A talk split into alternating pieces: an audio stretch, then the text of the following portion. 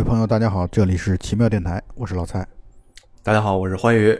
大家好，我是你们的老朋友大魂舅。今天大魂舅录音用的是双机位，不知道回头能不能大家听出三 D 效果来。对，这个得你们拿四个耳朵来听，才能听得出来效果。我们今天算是《守望者》至少正片啊的最终章，我们终于要来到《守望者》的结尾、啊、这就最终章了。天，是的，我们还有很多话没说呢。没事，你有很多话没说。旷日持久还没有提提到呢这个词儿。我建议你赶紧去别的电台，快去快去，你去霍霍别人吧。我们这个旷日持久的 出现了，出现了，这个词儿就出现出现出现。旷日持久的守望者的这个最终章，正片的最终章，现在要即将开始。我们上期节目可以说已经到了最终高潮戏的前戏，罗夏和夜宵二代已经发现了整个的阴谋的幕后主使者是维特阿德里安，也就是法老王。嗯啊，所以两个人开始去维特阿德里安进行能源开发的，或者说能源研究的这么一个基地，就在南极。于是夜宵二代驾着他的坐骑阿基米德这个飞船。带着罗夏一起去南极，在南极去的时候撞上冰层了。为了电影的效果，撞上了冰层，两个人开始徒步前进。徒步前进的时候特有意思，罗夏穿着风衣，特别帅，特别酷，特别冷，对，特别冷，就把这孙子冻住了。他的人是冷的，他的风衣是冷的，他的帽子是冷的，他的面具是冷的。两个人在路上边走还边在说。那个时候，我觉得夜宵二代还依然对法老王是持有这种怀疑。什么怀疑呢？就是他这个人怎么会成为幕后的 boss 呢？就是他难以接受这一点，所以他还在给法老王在找补。他在说，哎，他这个人是一个热爱环境保护、热爱动物，然后是一个素食主义者。然后 罗夏特搞笑的说，希特勒也是素食主义者。嗯 嗯嗯，我感觉夜宵二代在他的眼里边好像没有太多的坏人，好像大多数都是这种比较善良的人。所以你看，他只是在一群善良的小朋友面前，然后维持一个和平，维持一个秩序。他比较天真，我觉得。对，相对来说，嗯、他不像罗夏把世界看得这么的丑恶。对，因为罗夏身世造成了他对人的怀疑的程度要比夜宵二代这样一个生活还比较优渥的一个成长环境下成长起来比较嘛。一看就是从小没吃过什么苦的孩子。嗯，对，你说的也太客气了，那叫比较优渥嘛。人 家优渥的一塌糊涂好吗？一 大笔，这已经优渥到蝙蝠侠，是起码是蝙蝠侠这个级别，我觉得他达到了。啊，有吗？没有吧？至少装备的水平上，或者说买装备的钱的水平上没问题。对，最起码他要是兴趣在变形金刚上的话，我觉得凑两个最酷的变形金刚没什么问题。看你这出息，好歹是应该以肉夹馍作为一个丈量的标准吧？哎呀。真是，人家这一顿饭至少五十个肉夹馍起。对，我也觉得，人家吃的都不是什么麦香鸡、麦香鱼，人家吃的都是麦香骆驼。好了好了，说回来说回来，这里边有一个细节，就是罗夏呢在出发之前，通过画外音的形式和画面的组合，给大家交代了他把自己的那本日记《罗夏日记》没有带着，而是通过邮寄的方式邮寄给了报社。这个其实意思就是说，他知道这一趟此去是凶多吉少，抱着必死的决心去的。没错，他是有这个预感。然后他呢，也是为了能够把这个信息能够流传下去，所以把自己的日记啊寄给了报社。对，是。而且其实日记当中其实已经写到了，造成人类恐慌的背后的大 boss 是法老王。对，实际上是把真相揭示出来。对，相当于也就是在最后的结尾的时候留了一个扣。当然，这个等会儿我们再说到。嗯，现在他们俩就徒步着来到了法老王的这个基地，而且其实因为法老王算是人类当中最聪明的那一个嘛，而且他的装备设备，咱们刚才说到了夜宵二代很有钱啊什么的，但真正到了法老王那个层面，才真正是可以谈得上是富可敌国。所以他的装备啊、设备啊，在我印象里边，电影里边切了一个小的镜头，就是类似于像是那种雷达探测的，甚至我觉得带有攻击性的，就是。其实是完全可以在他们没有接近这个基地之前就把他们消灭掉了。我觉得这个对于法老王来说，他做的这件事儿，我认为是轻而易举的，但是他没有，因为这是他的老朋友来拜访了，有防卫系统。对，我觉得其实他们俩的这个到访啊，就首先观众是必须得要有看到这么一番对话的。另外呢，我觉得其实法老王对他们也是有感情的。就是不会莫名其妙的连面都没见呢就把他们打死啊。他有这个能力，有这个实力，但他没有这么做。或者说这俩人再怎么折腾，对于法老王来说无所谓。是的你们再怎么折腾也改变不了整件事情的大局。没错，所以这个电影比较有趣的地方，或者很好的地方，就在于它没有像之前的我们看过太多的这种超级英雄的电影，包括那种动作片，坏人死于话多这种低智商桥段的出现。我觉得这个片子当中完全没有，就是他留活口也不是为了给最后编剧把自己一击致命留下机会，不是这样的。而是他要让你们死，也是明明白白的死，或者说我压根就没想让你们死，我是想让你们理解我的理念，而且让你们亲眼看到地球上到底发生了什么，未来会走向何方。所以两个人潜入到了法老王的基地之后，鬼鬼祟祟的想要偷袭法老王，但法老王早就知道他们来到了自己的基地，因为他通过那个可以收看到全世界每一路信号的卫星电视，早就已经监测监控到了，对，监控到了他们的这个到访。说起来，这个电视墙就是真的有一些考证爱好者，嗯，把法老王的这个电视墙，它大概是一个四十多个电视机屏幕组成的一个墙，然后每一个屏幕上都在播放不同的频道或者影片。对，真的有人就把这四十多个 频道分别播的都是什么片子，全都考证出来了。好像只有一两个说实在找不到出处，其他的全部都考证出来了。有没有 CCTV 一？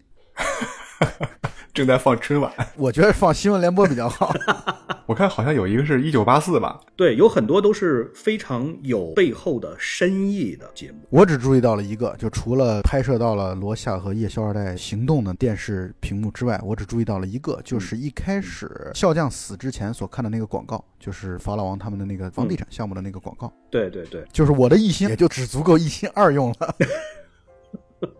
所以接下来是一段打斗的戏，罗夏和夜宵二代完全不是法老王的对手。而且这个打斗的戏呢，你看上去好像不是特别特别的酷炫或者说精彩，但是如果你仔细的分析法老王的这些动作的话，他其实很明显的就是说，他基本上都是在料敌于先的。对方只要有抬腿或者抬手的那个动作，他立刻就可以判断出来对方想要怎么去进攻。然后他基本上都是后发而先至，他的所有的动作招数都是这样，是很符合他这个人物的身份的。是，所以两个人根本就不是对手，两个人都被他打趴下了之后，维塔德利安开始讲自己的这个计划，包括开始讲自己的整个过程，包括之前是如何一步一步的，包括除掉了笑匠，以及呢通过超光速粒子，他投资了二十个亿美金啊，做了这样的一个超光速粒子发生器。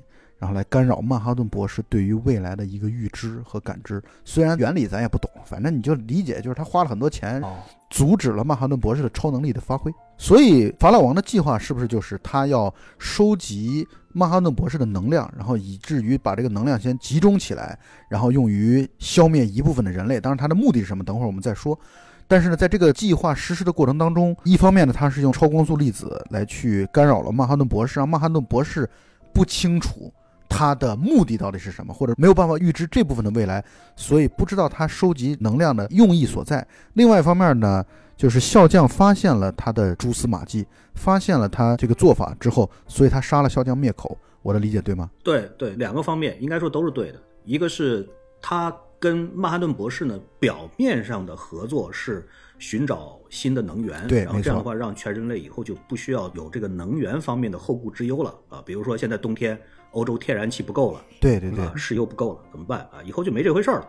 但是实际上，他用这个新能源背后的目的，并不是说是建立什么发电站等等等，对对对，是要用这个能源来引爆全世界的这几个大城市。是是是。但是他的这一层深意呢，并没有告诉曼哈顿博士，是自己在底下偷偷摸摸的来实施的。对，毕竟你就好比说现在的核能，对吧？如果说你把它缓慢的释放出来，那就是核电站。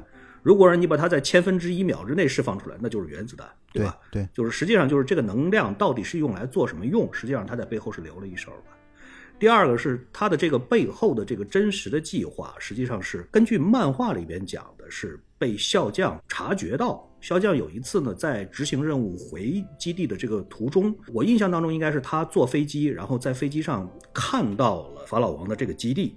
然后他感觉不太对，然后后来回去后他查了资料以后，发现好像背后确实是有这个阴谋在的，是这样子发现了的，但是没有写说是到底发现到了什么程度。总而言之是察觉到了一部分，因为笑匠确实以前干的脏活是很多的，这个大家都是知道的。所以他对于很多的幕后的这种资料信息，肯定掌握的是不少的，他能够推断出来，至少是其中的一部分。对，所以说法老王就来了一个一石二鸟之计，就是第一把笑匠杀掉。而且还可以把这个水搞得更浑，同时也是把知情者直接灭口，让大家伙都猜不出来到底是怎么回事情。对你刚才说到的那个，他一开始跟曼哈顿博士去做这个能源的开发，是因为之前他们也冠冕堂皇的提出这么一个观点嘛，就认为当能源无限的时候，全世界就和平了。就是这其实也符合一些人的预期吧，就是认为如果能源是无限的，全世界就会和平。但其实从人性的角度来说，即便如此，也不会和平。这是一个很可笑、很幼稚的一个观点，这是不可能，从来都不可能。人类的贪婪、对欲望肯定都是永无止境。是的，就算这些能源我完全永远用不尽，但我也会把这些能源牢牢地把控在少部分人的手中。其实就是这样。对，人类的本性就是奴役别的人嘛，让别的人为自己服务。无论能源或者说资源到底够用还是不够用，这个本性我觉得是很难很难做出改变。嗯，所以换句话来说，其实曼哈顿博士是天真的。曼哈顿博士后来自己也承认，就是他了解万物一切，但他不了解人性。所以，其实真正了解人的本性的，就是能够真正深入到人的本性的，或者说最极端的阴暗面的，我觉得最接触的其实是三个人：笑匠。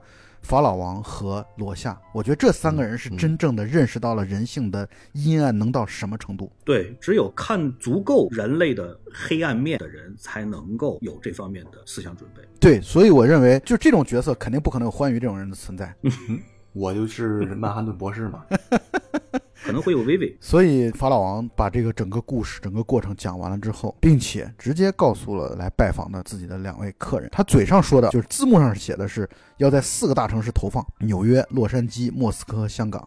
但其实他说这个计划早在三十五分钟之前就已经启动了。启动的时候，他有一个房间，类似于像那种操控室一样，然后当时有六个屏幕，那六个屏幕我专门仔细看了，六个屏幕分别是东京、伦敦、巴黎、北京、莫斯科和纽约。他要在这些大城市把这个能量释放，他的目标就要毁灭一千五百万人，来拯救几十亿人。对，是可以这么说。通过这件事情，想要去建立人类内心的一种极大的恐怖，这恐怖就是超越人、超越国家，比如超越美苏争霸，然后冷战，超越这些之外的力量，也就是把曼哈顿博士描述成一个邪恶的化身，那么让全世界人民大团结。然后永远树这么一个敌人的存在，以至于所谓那些什么美苏争霸啊，这个美国苏联之间这种问题啊，都不再是问题，因为你们有更强大的对手，就是曼哈顿博士。他其实目的很简单，就是想通过消灭一部分的人，来去实现这么一个目标，就真正的所谓的和平。说白了就是指定一个威胁者，对，指定一个威胁，然后这样的话，让所有的人都因为恐惧而团结在一起，来一起来共同的对付这个假想敌。对，实际上你看。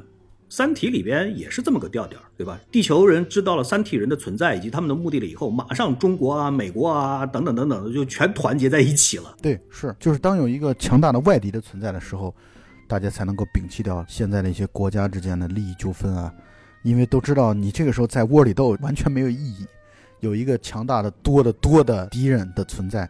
我们现在还这么来窝里斗，就显得很滑稽、很幼稚。这个结局跟漫画里边不太一样啊！漫画里边是法老王制造了一个大怪物，像一个大章鱼怪一样，把这个章鱼怪投放到大城市里边，然后杀了几百万人。是，而且说这是外星生物嘛？对对对，就反正结局就是差不多，也是通过一个超越人类能力的一个巨大的没有办法打败的怪物，这样绝对的力量面前，希望人类在他面前促成一个团结。这个电影里边把这个力量变成了曼哈顿博士，哎，我觉得这个结尾处理的挺好。我同意，我完全同意这个观点，就是他其实这个威胁是来自于这个守望者内部的。而且把这个压力加到曼哈顿博士身上，让曼哈顿这个人物更完整。我同意欢愉的观点，就是我也觉得现在电影的处理会比漫画更好一些。嗯，漫画那个就是我们以前我跟欢愉在谢天谢地做编剧的时候，就是我们那个时候的学习如何编剧的其中有一条，就是不要制造外星人的存在。对。外星人和做梦，对你知道外星人，这就属于是最懒的一种编剧的手段，就是把什么事都推给外星人，把什么事都推给神秘力量。那这样的话，你所有的剧情其实都说得通。这个做法本身从编故事的角度来说太懒了。但你现在放到曼哈顿博士身上呢，第一，这个能量是有源头的，曼哈顿博士能量是取之不尽用之不竭，并且这个能量是带有巨大的杀伤力的，这是第一。第二呢，就是他把曼哈顿博士放在这里作为一个人类的公敌。本身也更有助于后来的世界大和平，因为它是一个曾经人类非常熟悉的实体的存在。第三呢，就是通过这件事情呢，让曼哈顿博士背上这个黑锅之后，曼哈顿博士也接受自己背上黑锅的这个现实，其实也体现出来曼哈顿博士身上的这种神性和人性的光辉。他是为了全人类未来的长久的这样的一个和平，他忍辱负重，他想我做坏人好没关系，你把所有的矛头都指向我，可以的，OK 的，我接受，我背这个黑锅，我承认。通过这几点，我认为他比漫画的这个处理结尾要更合理一些。不至于出现一个外星怪兽，视觉效果上来说，当然看上去更好，或者更好玩、更有趣，但还是不合逻辑。我觉得现在这个处理更好。我同意，而且我估计大多数人可能都是先看的电影吧，对后看的原著漫画。对对咱们国内可能这样的更多一些，嗯包括我在内。嗯，所以我其实还挺担心自己是不是先入为主。嗯因为咱们知道，其实绝大多数人在看电影的时候，或者看原著小说的时候，都存在一个先入为主，就是你先看的是什么，你就最能接受那个。对，比如说，你如果先看的电影，然后你回过头来再去看这个原著小说或者漫画的时候，你会发现，哎，这个改的怎么让我觉得很不舒服，还不如电影里边那么好。但是，假如说你是先看的小说，比如说先看了《你一生的故事》，然后再去看《降临》，你就会觉得，哎呀，《降临》里面这么改，太不爽了，对，太不爽了，太让人觉得不舒服。降临太讨厌了，降临太难看了。说到这儿，其实是个小反例。我看降临是先看降临的，后看的你一生的故事，但我依然觉得这个原著小说，那就说明《降临》改编的实在太差啊，了，对对对对对 连先入为主党都不能忍。对，跟你这个先入为主党打架的是原著党，原著党也是一批人，有的人是原著至上对对对。所以我其实还挺担心看这个《守望者》的时候先入为主。嗯这个人家原著漫画画成这个大怪物或者大章鱼，人家肯定有人家的道理，对不对？对所以你要去分析人家到底好在哪儿。嗯但是我分析了半天，我也没分析出来。对，我觉得怎么想都是觉得像电影里边这样，就是把这个脏栽在曼哈顿博士的头上。因为这样子处理的话，它这个结尾其实是就好像老蔡刚才讲的，就是有好几个作用，而不是单单只是有一个作用。嗯就是既可以把法老王的之前的这个想法，让全人类由于恐惧而团结在一起，然后带来和平，消除之前的这种冷战的潜在的这种危机，同时还把这个脏栽在了曼哈顿博士的身上，还要把他赶走。这样子一来的话呢，就更加显得曼哈顿博士的这种，我觉得可能应该是用纯理性的这种思维来分析。就现在已经是这么个样子了，那我们就只能在现在目前所能够选择的结果里边，找一个相对来说成本最低、代价最小、结果最好的一个选择了，是这样的一个意思。所以我觉得这个结尾确实是比原著漫画里边呢能够让人思考的能够更多一些。而且我更加同意，就是刚才老蔡讲的这个，最后结尾出来外星人这种，真的是让人看起来很尴尬。所以我在这里边我再多说一句，我其实挺不喜欢周星驰的食神的这个结尾。嗯，突然就冒出来一个神仙，然后就把所有的结果就都给你收拾干干净净啊，皆大欢喜。当然，它作为一个商业片来讲，这样子也不是什么大的问题，但是真的是让人就觉得不舒服，或者说结尾少了很多震撼力量。说到这儿，咱们再插一句关于周星驰电影的问题。周星驰的大部分的电影其实结尾都不怎么样，比如《食神》也是，对对对，然后《喜剧之王》也是。哎呀，这两个真的是最让人觉得不爽。对，周星驰的电影之所以《大话西游》打分那么高，我认为也是跟他整个结尾很圆，就是整个结尾很说得通，而且这个整个结尾做得非常好。有关系，就是它不是虎头蛇尾。我那天重新看了一下，就是电视上播放的《大圣娶亲》，我看了之后依然很感动，而且我看了之后依然觉得嗯这个电影太牛了，真的是超越时代的。嗯，我觉得大红就咱们真的得专门的，咱们一直说要录周星驰的电影，但是因为他的电影太多了，我们无处下爪儿，那我们就干脆先从《月光宝盒》和《大圣娶亲》来录两期节目吧。我觉得完全值得好好的谈一谈。可以啊，准备起来，反正就厚着脸皮做呗。咱们啥不能做，万物皆可聊。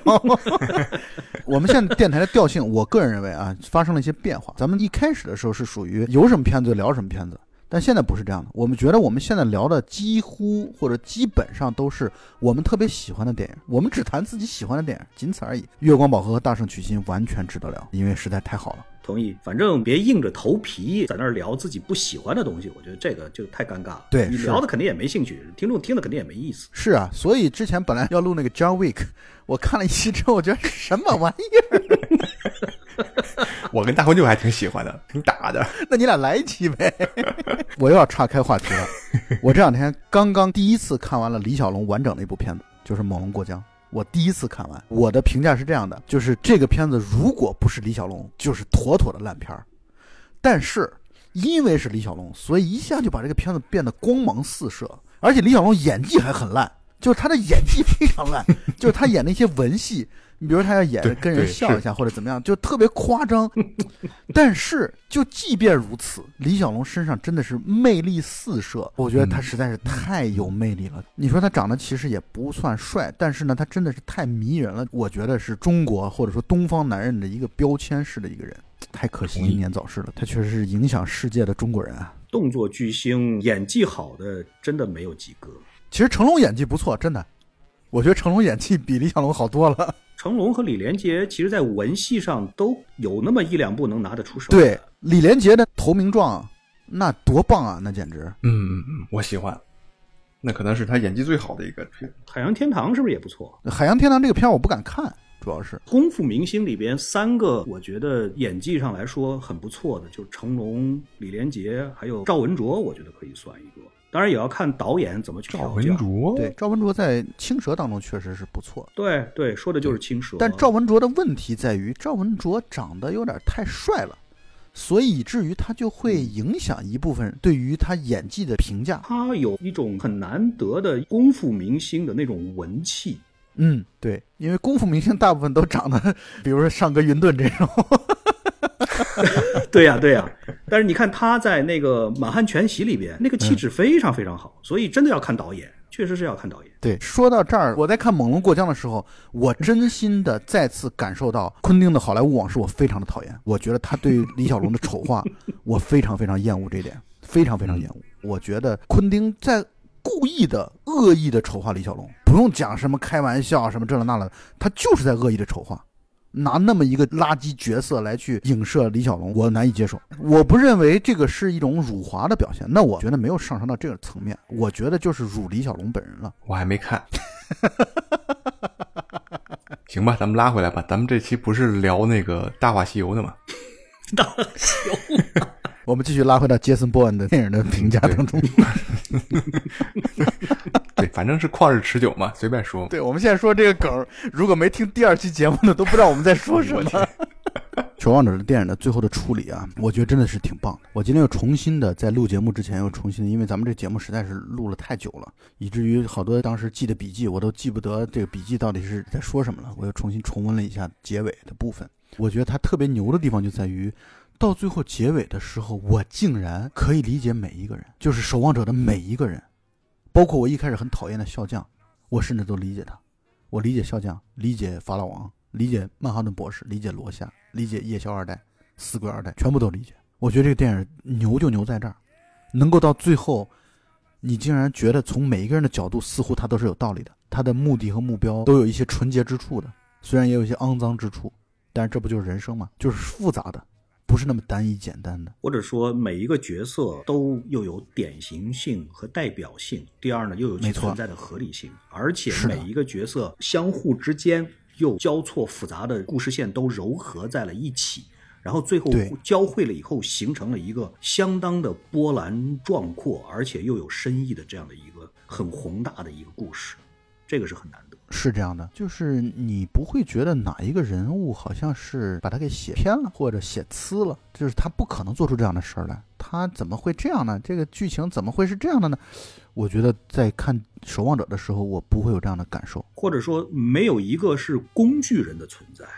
对，他对每一个角色都有他的成长，都有他的，你会认同他，你会感同身受的赞同他的一些个想法，而且角色还都有他的成长啊、有他的反思，所以没有任何一个角色说是这个角色戳在这儿就是为了把这个故事进行下去，他本身就是一个纯粹的工具人，真的没有。哪怕小到比如说一个报刊厅老板，比如说在那对看漫画的那个中学生，他们之间的这种交流，你都会觉得很有深意，很有典型性。而且我觉得没有脸谱化的人，对评价他们每个人都很复杂，包括最可能会有脸谱化倾向的死鬼二代，我觉得也不是那么的简单。我认为你如果只是觉得她是个花瓶，你觉得她只是一个性感女郎，那我觉得你就这个电影就看得太过于的浅了。或者太简单了。其实《死鬼二代》也是对于剧情产生了我认为非常巨大的推动的，包括他对于人的情感的这样的一种变化和探索，我觉得他是有很多自己的这个主观能动性在里边的。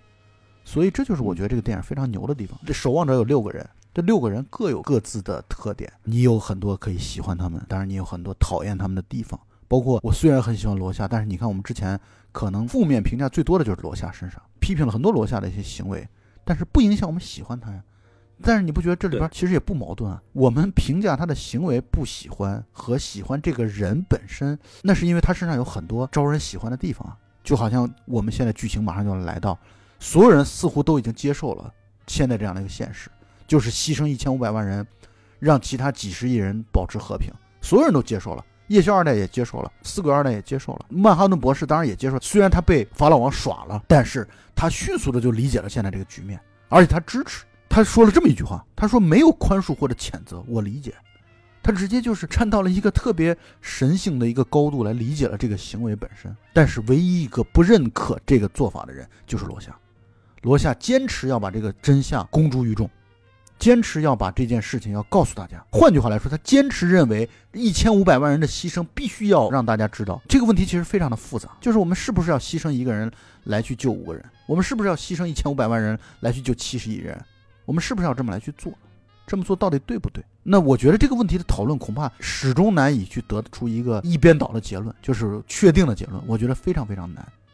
但是有一件事是确定的，就是你针对平民的任何的杀戮，不管你是出于什么样的目的，都是恐怖主义。我是坚持这个观点，就手无寸铁的平民的杀戮，不管你是出于什么样的再高尚的理由，你这个行为本身就是恐怖主义。而且我对法老王他最后的这个处理，我也持怀疑的态度。其实我觉得他强加到人类身上一个巨大的不可抗力，我觉得这种结果其实跟能源的极大富足，从本质上来说，他们其实是没有区别的。一个是极大的富裕，还有一个是极度的恐惧。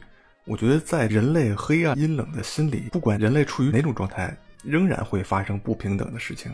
仍然会存在战争，就是你的观点是认为他的这个想法达不到他的目的。对，我说两个事儿，我相信肯定有很多人有争议啊。第一个事情是，就算是这样子的环境底下，我觉得也不太可能接下来就真的要走到一个多么大的一个和平的一个氛围底下去。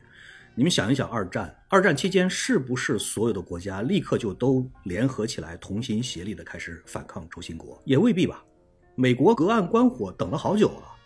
等到最后，最后实在是被炸的不行了，才开始宣布正式出兵啊？为什么？很明显，他就在等啊，他在等二战结束的时候，他开始来最大化自己国家的利益啊。这种自私的心态，这种人性是永远不会变的。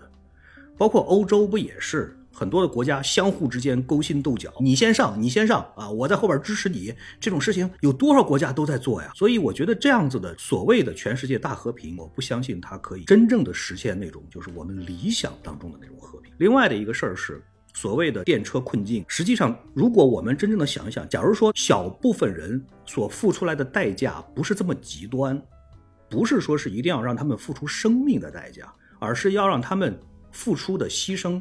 比其他的大多数人要多，那这种困境你们能接受吗？就换句话来说，让欢愉从今往后九九六换取我们每个人不用干活，照样有钱拿。对，你们想象一下，如果咱们三个人来投票，少数必须服从多数。老蔡，你和我，咱们俩人决定让环宇九九六，咱们俩人躺倒睡觉，咱们俩肯定干。我不干，我兄弟我不干。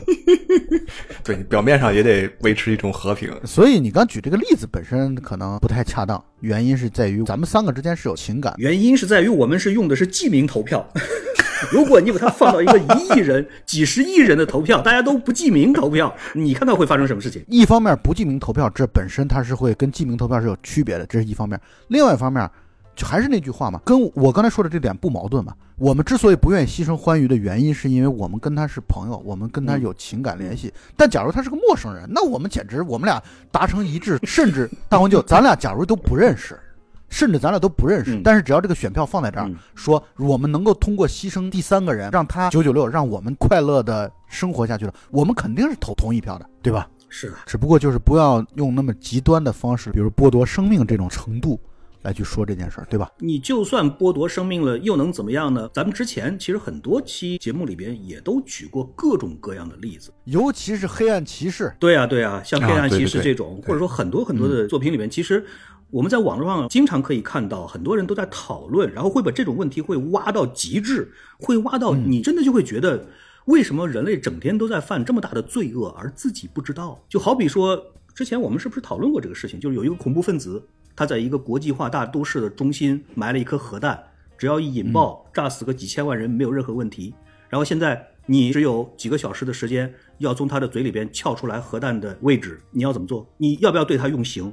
你如果要是为了拯救几千万人的生命，那对他用刑这个事情，简直是在几千万人的生命面前，真的是不值一提的代价吧，对不对？但如果你对他用刑仍然没有效果，现在他的老婆孩子在旁边，你要不要当着他的面来折磨他的老婆和孩子，来换取他的口供呢？哎呀，我们这个问题讨论太过于的残酷了。这种问题如果要讨论下去，一定会越来越残酷，会残酷到让你的心里阴暗无比的。对，所以多说一句，这就是为什么我们之前都会觉得《黑货船传奇》跟这个电影有什么关系呢？但其实《黑货船传奇》恰恰讨论的就是大黄牛现在所提出的这样的一些问题。我认为它的内核本质就是在讨论人到底能够残忍、残酷、恶魔到什么程度而不自知。是的，是的，所以要保持清醒是一件非常非常痛苦的事情。对呀、所以笑匠其实很明白人性，他特别特别的清楚。所以呢，他通过老是嘻嘻哈哈、没个正形来去面对生活，因为他知道，如果他不这样的话，他就会疯的。因为他看了太多人的丑恶面，包括看到自己。所以你看这个问题很好玩儿啊，就在于刚才我们不是讨论了吗？就是最能够洞察人性的三个人啊，但是却做出了完全在我看来其实三种不同的选择。就是你看笑匠呢是这种笑对人生，因为他知道人性是贪婪的、自私的、没救了的，所以他就通过这样的一种玩世不恭吧，在我看来这种态度来去面对人生。维特阿德里安则是在利用这种人类的贪婪，包括把一些贪婪放大化，然后来去为自己所用，也就是说，利用人们的贪婪来去实现自己的贪婪。而罗夏则是站在这种贪婪的反面，就是他坚决的去反对这种贪婪，反对这种自私。尽管他的这种固执、这种偏执本身也是一种自私，但是他就是坚定的站在这种反面。我觉得探讨他们三个最理解人性阴暗面和邪恶的这三个人的这种做法和他们的价值观，我觉得其实也挺有意思的。这三种价值观，或者说这三种反应，真的是很有典型性和代表性。有的是把自己和世人或者说普通人彻底的混在一起，就是觉得自己也是一个普通人，明明能够看得到很多很多的这种丑恶、黑暗，但是也无能为力，所以只好麻醉自己，随波逐流。有的是会觉得自己比别的人要高人一等，你们其他的这些个人都是渣子，都是浑浑噩噩的，只有我最清醒，所以我可以利用你们来达成我的目的，或者说我的成就。也有的是认为天下全都是一片黑暗，只有我是清醒的。所以你们这些人都应该被净化掉，所有的罪人都该死，哪怕是天下罪人全部都死绝，一个人活的都没有，我也要维持这种绝对的公正或者说道义，确实是很有典型性的。你也不能说谁就是对，谁就是错，他们都有自己的一套逻辑，这个也就是人性的这个复杂之处。嗯，是，这个里边比较例外的一个挺好玩的人物就是曼哈顿博士。你看他原来是一个人类，然后后来他能力增强了以后，他能看到更多的人、更多的事儿，他能看到无数的事情发生在这个人的身上，他能看到这个人对这些事情发生以后做出来的判断和变化，但是他却反而最看不懂人类了。到最后，按说他是应该站到更高的一层，他能更懂人，但是他却反而更迷惑了。我觉得这个是一个挺有意思的事儿。对，是，咱们上一期节目里边其实专门分析过马哈顿博士，因为他从人转换到神了以后，他其实对于人性的洞悉或者说洞察，几乎是一点都没有提高。就是说他的思维的出发点和逻辑性是完完全全变成了一个神性。但是他根本无法去左右人心，或者说根本无法去看透，在这方面他仍然是极其幼稚的，跟普通的人一点区别都没有。就好比说他现在看人，他自己也说了，我看你们就好像看一群蚂蚁一样。但是你真的了解蚂蚁吗？你怎么解释这个蚂蚁爬着爬着突然掉头往回爬？你仍然解释不了。对，他说了这么一句话，他说：“法老王，你是人类当中最聪明的人，可是你对我来说，你的想法和最聪明的白蚁对我来说的想法没有区别。”对，我是这么理解的，就是为什么会出现刚才欢愉所说的，就是他对于人性反而越来越不了解。我的观点是他不在意，所有的一切在他眼中就变成了平面的了。就是他不需要再去把人专门哪个人凸显出来，说这个人怎么样，那个人怎么样。我说这句话还是站在人的角度啊，所谓的他要考虑的问题太多，以至于就忽略掉了这个。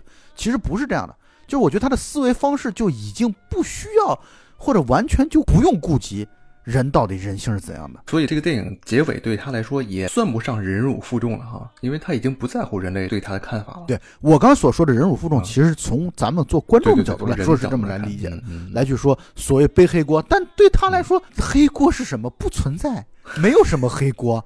你们怎么看我重要吗？不重要。就好像我们踩死了十只蚂蚁，我们会在意蚂蚁对我们的恨吗？会在意蚂蚁对我们那种鄙视吗？这完全构不成任何我们哪怕一秒钟思考的问题，不会的，不在意，完全不 care。同意，确实已经不是一个阶层上的人了。对，但是让我印象比较深刻的，我觉得好像是导演也好，编剧也好，或者说原作者也好，内心的正能量的正向的一个东西是什么呢？就是这个片子到最后快结束的时候，曼哈顿博士跟死鬼二代离别的时候说了这么一句话，他说他要想要去创造生命了。嗯，总之，他对于生命这个东西，他没有丧失希望，他甚至还想要去创造生命。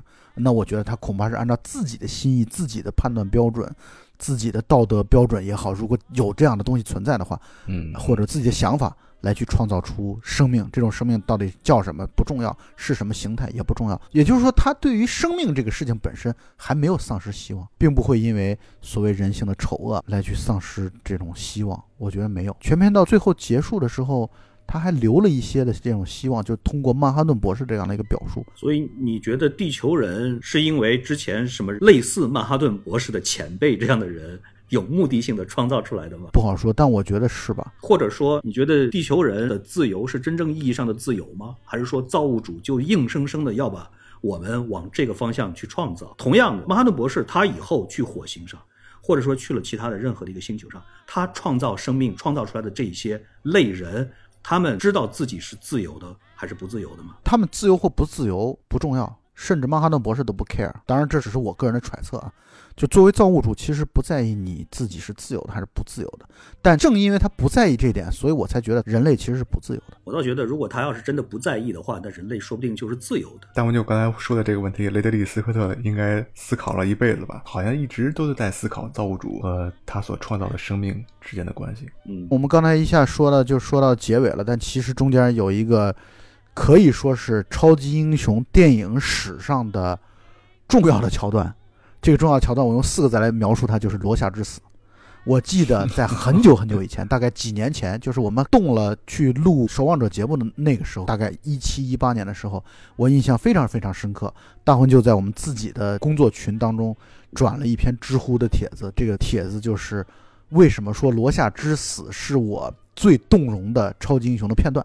我印象当中标题是这样的，虽然那篇文章的正文的内容我已经没什么印象了，但是我确实很赞同标题的这个观点。就是罗夏之死，真的是在我看这么多超级英雄电影当中，让我留下难以磨灭印象的其中一个桥段。嗯，他真的是毅然决然，然后他明知自己的力量跟曼哈顿博士比起来，就完全可以说他自己知道我在你面前什么都不是，但是我也依然坚持我要做的事情。你除非干掉我，否则我一定。要坚持把它实现。他要做什么呢？我刚才不是已经说了吗？其他人，包括夜宵二代，包括死鬼二代，他们都已经接受了，就是牺牲一千五百万人，换取七十亿人、六七十亿人的和平。他们接受了这个设定了，他们也忍辱负重。他们其实某种意义上讲，也是在忍辱负重，嗯嗯、就是我们把这个秘密不要说出去，接受这么一个虽然我们内心是觉得非常难受、非常难熬。但是我们也不得不达成这么一个虽然没有公开的这么一个共识，这个共识就是大家心照不宣，这个事情都别说，我们六个守望者除了笑将之外，剩下五个人我们都在场，大家就达成一个协议，这事儿就都别说了，我们保守这个秘密，让人类就这么和平下去吧。我觉得他们那个时候都接受这点了，夜宵二代、四鬼二代绝对都接受这点了，但罗夏绝不接受。罗夏觉得我必须要去跟全世界说这些人是怎么死的。我要对这一千五百万人负责，我要对这一千五百万冤魂，我不能让他们就这么不明不白的就牺牲了，我必须要通过我的行为和做法告诉全世界他们是怎么死的，真相是什么。所以在我心目当中，真相是最重要的，真相甚至比最终的和平还要重要。我要坚持真相，我要坚持我内心当中的道义。所以罗夏是毅然决然的，特有意思是罗夏先从法老王的基地当中出去了。出去之后，我觉得那段时间大家都心照不宣。法老王给曼哈顿博士使了一个眼色，我的理解就是，好了，你去干掉他吧，就是这么一个过程。然后曼哈顿博士就把自己瞬移到了罗夏的面前，啊，大家都知道会发生什么，罗夏自己也知道，曼哈顿博士也知道。反正罗夏就把面罩一摘，就是说，好吧，来吧，弄死我吧，就这样。反正老子就是你，只要不弄死我，你只要但凡我还有一口气，我就一定要把我自己要坚持的事情坚持到底。我觉得那段时间这段戏真的非常之动容，就是我们所有人都知道结局是什么，所有人都知道接下来的剧情是什么，但是在看到曼哈顿博士把罗夏变成一滩血迹的时候，还是会觉得罗夏真汉子，太佩服了。虽然有很多希特勒的潜质，但是就你的这种硬度，那真的是佩服。同意，这个结局真的是所有的人都能够预见的，但是当它真正发生的时候，又都会觉得极度的震撼。我们大多数的普通人真的都太软弱了，就好像夜宵二代这样。你看夜宵二代刚开始也是表现的自己非常非常的正义，但是最后接受了也就接受了。你看他最后马哈顿博士杀掉了罗夏了以后，他很悲痛，因为毕竟他是罗夏的可以算是唯一的好朋友，或者说最好的。对然后但是他又不敢跟马哈顿博士硬刚，然后他就又冲回去，去开始痛打法老王，挑个软柿子来捏一捏。对，而且你看，我之所以说我看结尾的时候会对他们每个人都心生了一些理解和喜欢，其实对法老王的这种理解就是存在在这儿。你看法老王收拾夜宵二代，那简直前面我们已经看到过了，那太容易了。嗯那其实和我们踩死个蚂蚁好像也没有什么太本质上的区别。但是他这段就属于任你打，这其实我觉得法老王他也已经超越了普通人类的这种水准。就觉得反正我已经获胜了，或者说我想要的目标已经实现了，让你出两口气随便你随便吧。而且我从那一刻，我也看出了那么一丁点的法老王其实对罗夏也是有点感情的，他对夜宵二代也是有点感情的，就是他们这些守望者之间再贪婪的人，再所谓的恶人坏人，但还是有那么一些人性的正面的这些东西的存在的。所以这就是我为什么到后来。我也觉得法老王也有那么一丝丝的可爱的。这个故事其实真的是可以说经常经常都在人世间发生着，而且都是很普遍的。就好比说吧，比方说咱们随便举一个例子，我走到大街上，然后被几个富二代小混混无故的痛打了一顿啊，打折了一条腿，然后我告到法院去，然后法院呢现在要判他们刑。然后这个时候呢，有一个富二代小混混跳出来说：“行了，你别告我们了，你签一个谅解书，我给你一个亿，你签不签？”那可能大多数人真的就签了。反正我腿已经折了，我把他们关上个三年，对我自己有什么好处？还不如我拿一个亿算了。对，所以说到这儿，让人特别难受的一句话就是：每个人都是有自己的筹码的嘛。你没有做出一些事儿，是因为对方的筹码还没给的足够嘛？但是我觉得好就好在啊，还是有一些超出这种利益范畴的东西的。那比如说，那我就会觉得所有的砝码，你给我一万个亿来去换取自己的家人，就说的极端一点，女儿，那没什么好做选择的，选择也是绝对的。所以就是还是有一些能够超出利益的东西的存在，让人会觉得生活的踏实一些。我觉得有这种东西，让人会有生活的安全感，就是你不是一切都会被买通的。我觉得这也就是真正存在人类内心深处的最可贵的这种品质，或者说人之所以为人。而不是其他的低级一些的动物的区别，就是人不能仅仅只是用这种代价或者这种交易来算计，而是需要有一些更加高贵的一些品质或者品格，这种东西才是真正应该追求的。对我甚至都可以放出这样的一句话：你任何人，你拿出一万个亿来跟我交换欢愉的生命，我都是不换的。我可以放出这句话来。你尽管来砸我吧！我也放出一句话，那我就干了。你们都不要去找老蔡，找他没用，来找我，找我有效。我五千万就干了。但我相信我们说的都是真诚。当然，我不是在说自己有多高尚。那举个例子，特简单，你比如说砝码的一端是我女儿，另外一端是欢愉，那毫不犹豫是牺牲欢愉，毫无疑问，这是。我就是为了解释我刚才想说的，我不是出于绝对高尚的这个理由，但是我只想说的是，欢愉在我心目当中，一万亿、十万亿也比不上。对，我的分量仅次于你女儿。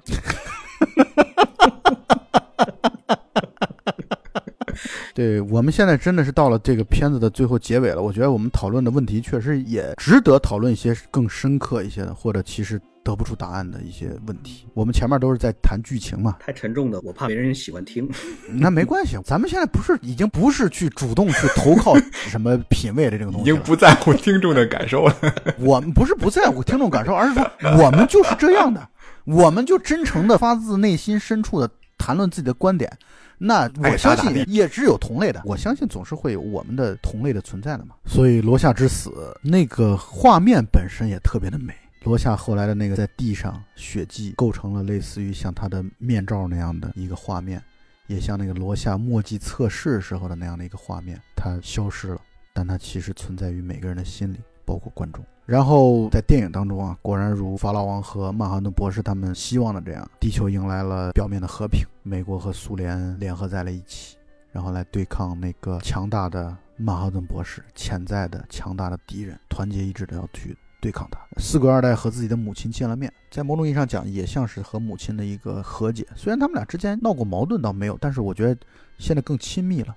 因为他也知道自己的身世了，那现在知道自己的生身父亲是谁之后，我觉得他们俩之间的这种隔阂消失了。他妈说了这么一句话，他说：“你问我为什么从来不恨他，就是不恨笑匠，是因为由于他让我生了你。”我觉得他们俩的这段母女之间的表白呢，确实是达成了电影的这种所谓的大团圆的这样的一个结局。到最后的一个桥段是也很有讽刺意味，就是报社由于人类的和平而没有新闻可报了。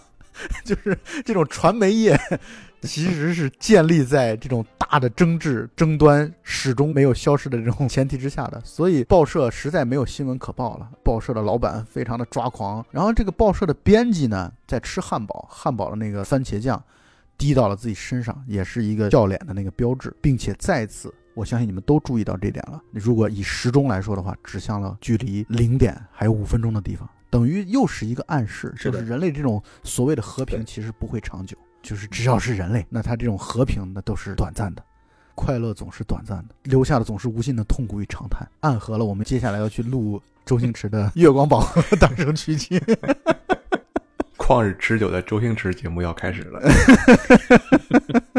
所以在最后的结尾的时候。给了罗夏日记的一个封面，就是报社其实收到了罗夏的日记。那显然，报社如果爆出来的话，那就自然是轩然大波嘛。那个所谓的和平也是短暂的，也是虚假的，也是玻璃一般的易碎的。我觉得这么一个发人深省的、意味深长的结尾，构成了这么一个三小时三十五分钟的电影的一个很牛逼哄哄的结束。哎，我有一个问题啊，罗夏日记它不是在这个最后他们去法老王的基地之前写好的吗？对啊。等于那个时候，他们应该还不知道法老王最后利用曼哈顿博士能量的这个秘密呢。但是他们已经知道幕后 BOSS 是法老王了，他在那个日记当中已经写了。就换句话来说，他已经可以作为一个追查法老王的引子了。因为法老王杀死笑匠，法老王把曼哈顿博士逼走，就是逼离地球。法老王弄了一些得癌症的人去指责曼哈顿博士，包括摩洛克，就是死神的死也是法老王造成的。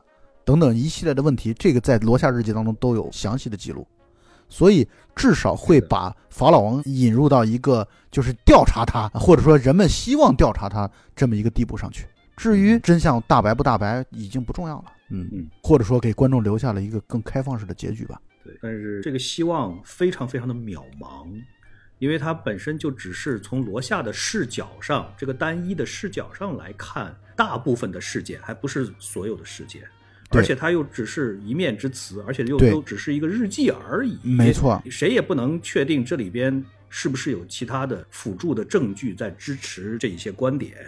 所以，他真正能够掀起来多大的波澜，或者说报社愿不愿意报道他，以什么样子的层面级别来报道他，法老王会不会阻止这种报道的再次的出现？这其实几率都非常非常小。就是说，把整个的事件，就像《守望者》这个电影里边这种全盘的复现出来。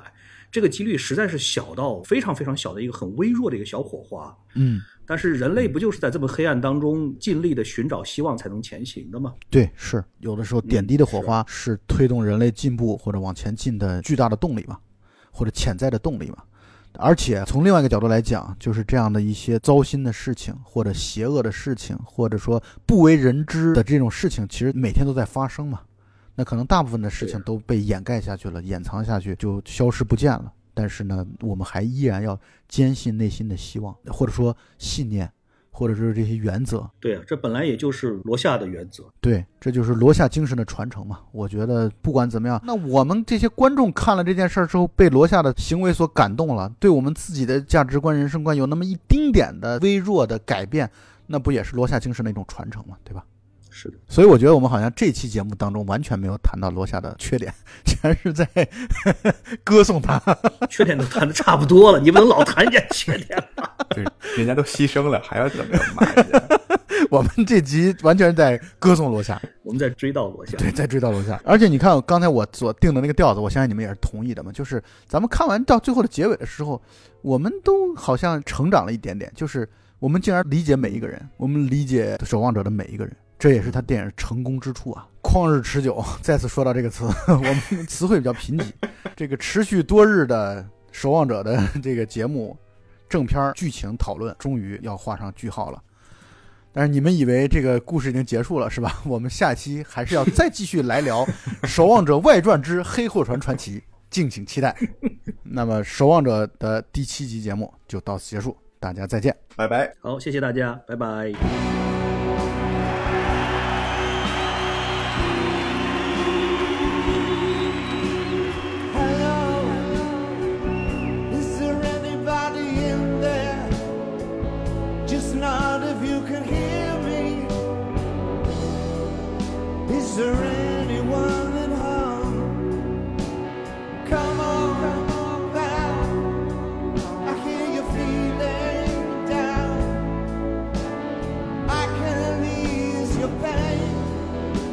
you on your